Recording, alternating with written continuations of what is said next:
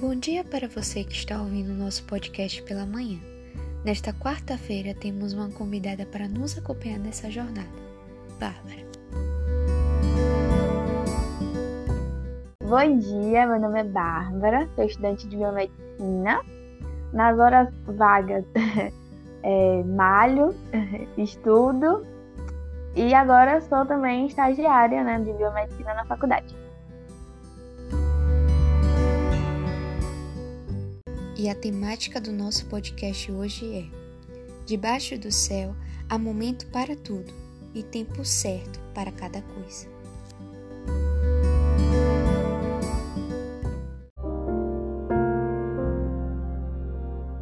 Para a gente ver que a gente tem tempo sim. Se a gente for atrás, a gente tentar, o dia de 24 vira 32, vira, a gente não consegue para outras coisas, porque a gente não vai conseguir para Deus.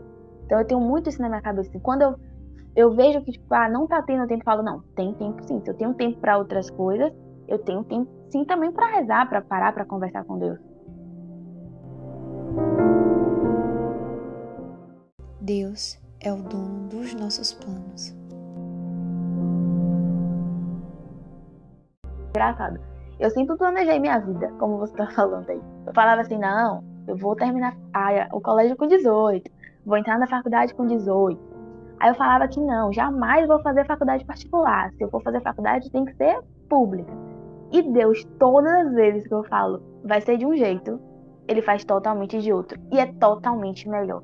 E Deus, desde quando, assim, que eu fiquei adulta, né? Com 19, que eu entrei na faculdade.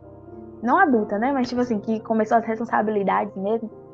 Que eu falo, meu Deus, Deus é perfeito. Porque eu vejo que, tipo assim, se eu não tivesse esperado um ano e feito cursinho, eu não teria conhecido pessoas que eu conheci que agregaram muito na minha vida. Eu não teria entrado em uma faculdade que me, que me dá uma estrutura muito boa. Eu não teria é, tido oportunidades que eu tô tendo agora com a faculdade. É, que, sem dúvida, se eu tivesse em outra instituição, eu não teria. Professores que eu tô conhecendo. Então, assim, eu hoje com 21 anos, eu não faço mais nada sem primeiro falar, Deus, ok, se eu quero assim, mas se não for, ok, eu aceito. Porque eu tinha essa, eu tinha essa teimosia até meus 18 anos. Sempre fui muito da igreja, sempre. Mas eu tinha essa teimosia. Mas eu tive que aprender na dor. É aquela questão. Você aprende na dor.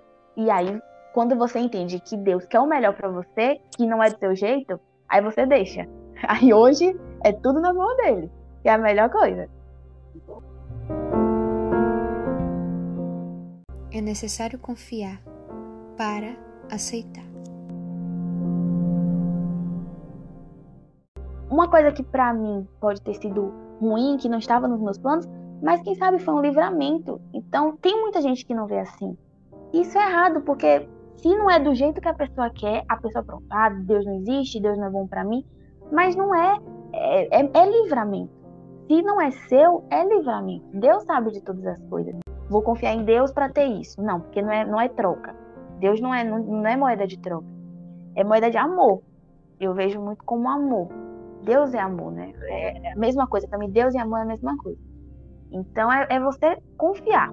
Confiar e acreditar que Ele está do seu lado. Ele é seu amigo. Ele é a única pessoa que está ali com você nos momentos difíceis e bons. Então, se você tá triste, se você tá. Às vezes você tá sozinho, mas você não tá. Você tá com Deus. Deus tá ali do seu lado sempre. Seu amigo, ele não te abandona. Então, você ter essa certeza, a vida flui. Muito bem. A juventude que não quer deixar Deus adentrar.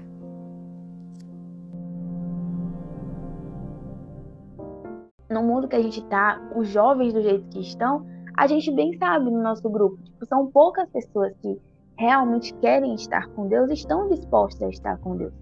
Então, assim, muitas vezes não adianta nem você chamar. Você chamar, você acaba você se tornando chato. Porque hoje em dia tudo é. A pessoa é chata, ah, porque. Mas a gente que tá na igreja, a gente que vive esses momentos com Deus, a gente quer que as pessoas experimentem também, porque é único, né? Uma adoração é única, uma missa é única, cada momento com Deus é único. E a gente quer, mas assim, é como você falou, é o comodismo, né? Tá, tá ali na zona de conforto, tá ótimo. Se melhorar para mim, tudo bem. Se não melhorar, tudo bem. E a vida não é assim. Né? Deus quer o melhor pra gente, mas a gente também tem que se esforçar, a gente também tem que ir atrás. A gente ficar sentado na cadeira esperando, ele não, não pode fazer milagre. Ele tá ali, ele ajuda a gente, ele tá do nosso lado o tempo todo. Mas se a gente não for atrás, se a gente não for buscar, nada adianta.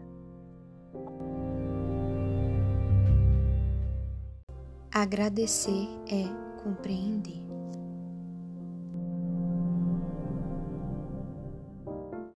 Deus, ele, ele é perfeito. Ele não dá nada pra gente, ele não tira nada da gente que não é nosso. Eu tenho muito isso no meu coração. Tudo, todos os dias quando eu rezo à noite, eu, eu falo assim: ah, eu não vou te pedir nada, eu te agradeço por tudo que o Senhor me deu, porque eu sei que é meu. Então, a pessoa que não tem no coração de agradecer, de, de pedir não, mas tipo, de agradecer mesmo a Deus por todas as coisas. Eu vejo assim, Clara, tem muita gente que tem, tem não questão de condição de vida, mas que, que tem uma vida boa, que tem uma vida estruturada, que tem uma família estruturada, que, que tem uma, uma, uma vida confortável e nunca agradece. Tipo, gente, como? Tipo, Um tempo com Deus é a certeza de um amanhã. Tenho a minha devoção com Deus, então eu preciso daquele momento com Ele. É Ele que me dá força. Né? Se eu tô onde eu tô, se eu consigo as coisas que eu tenho, é graças a Ele. Então é questão de, de saber mesmo, coisa que eu não sabia, que você vai entendendo com o tempo. Você vai levando algumas pancadas da vida também, aí você vai entendendo que ou você para e divide seu tempo, ou nada dá certo, nada vai para frente.